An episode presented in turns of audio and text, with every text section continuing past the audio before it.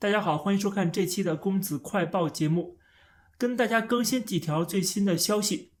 呃，首先我们看到阿富汗的局势的变化，那么塔利班势如破竹，现在已经逼近了阿富汗的首都喀布尔。可以说，美国扶持的这个阿富汗民主政府，它的倒台已成定局。那么，美国的大使馆已经开始在用粉碎机来销毁一些啊敏感的材料，准备撤离。同时，还派出了几千名士兵来保卫喀布尔机场，好来进行这个撤侨的工作。那么，这个撤侨其中就包括现在的这个阿富汗当局，特别是阿富汗总统本人也要跟着美国一起走。还有就是，美国也接收了大量的曾经为美军进行过服务的啊，不管是。这个阿富汗政府人员或者是美军的翻译啊啊，这些人都要保护他们，把他们和他们的全家老小带到美国去，以防塔利班来了之后对他们进行打击报复。同时，美国的这些盟友也承担一些责任，像加拿大就宣布，呃，接收两万名阿富汗的难民。当然，他们大多数人都是要躲避塔利班的迫害。具体的阿富汗的局势啊，为什么发展到今天这样的一个地步？大家可以看我之前那期节目啊，可以找一下。我当时讲的很清楚了，那么我也说了，塔利班统治整个阿富汗之后，并不会太平啊，肯定还是会有各种各样的纷争啊，甚至是内战。同时，塔利班实行严酷的沙利亚法，那么也会造成人道灾难。那么各大势力撤出阿富汗之后，那么谁跳进去呢？现在很明显，中国要跳进去啊，中国当然不会自己亲自出兵了，他还没那个实力。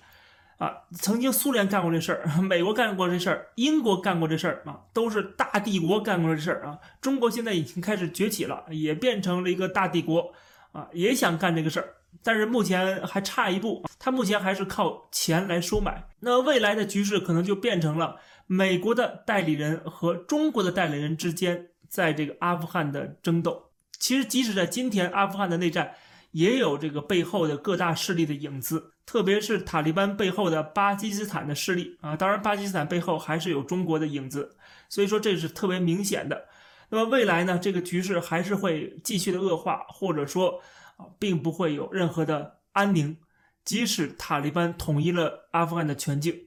这个地方本身它就是一个不应该存在的一个国家，就出现这样的一个国家，当然就就是没有好日子过的。这些势力之间的政治上的博弈，还有它的这个历史背景，我在上期节目都讲过了，我就不再重复了。就在二零零一年，当时的《时代周刊》还发表了一个封面的文章，这篇文章讲的是塔利班的末日。没想到二十年之后，那个曾经被北约打趴下的塔利班又卷土重来了。这就是为什么我之前那期标题叫做。阿富汗解放军又回来了。我现在看到社交媒体上面铺天盖地的很多人在骂美国，我觉得这是一种道德绑架啊！美国来这个地方，他是来消灭恐怖分子的，或者说他消灭那些对美国造成直接危害的那些恐怖分子。最后他实际上是成功了，虽然付出很大的代价，但是你不要期望啊，美国能够。把这地方啊，像 magic，像魔术一样，把这地方一下子变成自由、民主、繁荣的一个地方啊，不可能的事情，谁也没这个能耐。美国已经做出了尝试啊，建立了这样套的民主制度啊，民主政府，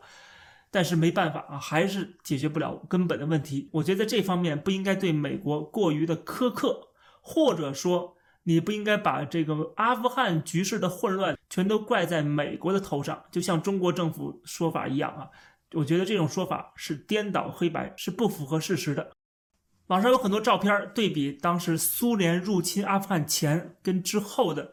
或一直到现在的这个模样，做了一个简单的对比，就是在苏联入侵之前，七十年代、六十年代的阿富汗是什么样子，后来的阿富汗又变成了什么样子。当然了，苏联不是唯一的责任方，塔利班也不是唯一的，关键是这个本身这国家的性质，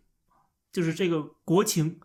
特别是在这个世界变化的过程当中，他所处的位置就越来越尴尬。这种尴尬可能还要持续很久很久。如果未来阿富汗局势有什么新的变化，同时我们看到中国在这里边起到的这些作用啊，到时候我们再来讲，再来谈。那么最近还有一个消息，就是新任的驻美大使秦刚上任了。秦刚刚一到美国，立刻对美国示好啊，比如说特别发帖子。说恭喜美国队获得了奥运会的金牌榜的第一名。另外，就在昨天，秦刚还跟美国的副国务卿舍曼见面，那么双方同意说通过对话沟通来解决双方的矛盾跟问题。但是舍曼刚刚跟秦刚见面啊，转脸他就跟这个立陶宛的外长通了话，并且在电话里表示说，美国坚决支持立陶宛，就是在这个立陶宛跟中国的外交冲突上边。其实秦刚去。意义并没有很大啊，他跟之前的驻美大使崔天凯实际上都是一样的，他们都做不了什么太多的事情，他们只能充当中国政府的传声筒，而这个传声筒呢，有时候呢，有可能又是虚张声势啊，有可能又是谎话连篇，所以呢，美国政府也不会把驻美大使说的话、外交部门说的话当做一回事儿，关键还是看中国怎么做，而不是中国怎么说。说看到这些做法，你就知道了啊，这个关系好不了，肯定好不了。这个关系的恶化，是因为他们这个两个国家的本质啊，这个国情啊，它的这个体制决定的，而不是通过嘴皮子就能把这个关系变好。所以不要期待换一个大使就怎么样了。美国就算换一个总统，我们看到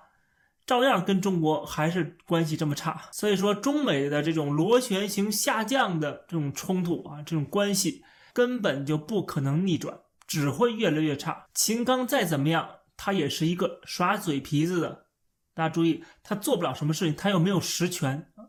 他在去美国之前还去了一大的会址，什么意思呢？就是要表示效忠共产党啊，他肯定要代表共产党，代表习近平。所以说呢，在一些关键问题上，秦刚还是要站在中国的立场上说话的啊。那么跟美国啊不吵起来就已经是万幸了。可以说，中美的新冷战。不会停，不管是在阿富汗的局势上边，中美会出现一个利益上面的冲突，还是在各方各面啊，贸易上面、外交上面、军事上面啊，意识形态、价值观上面都是一样的。我一直在讲中共的体制以及中国人的思想都跟这个世界主流格格不入。立陶宛跟中国现在互相召回了大使，但是立陶宛得到了欧盟和美国的强力支持。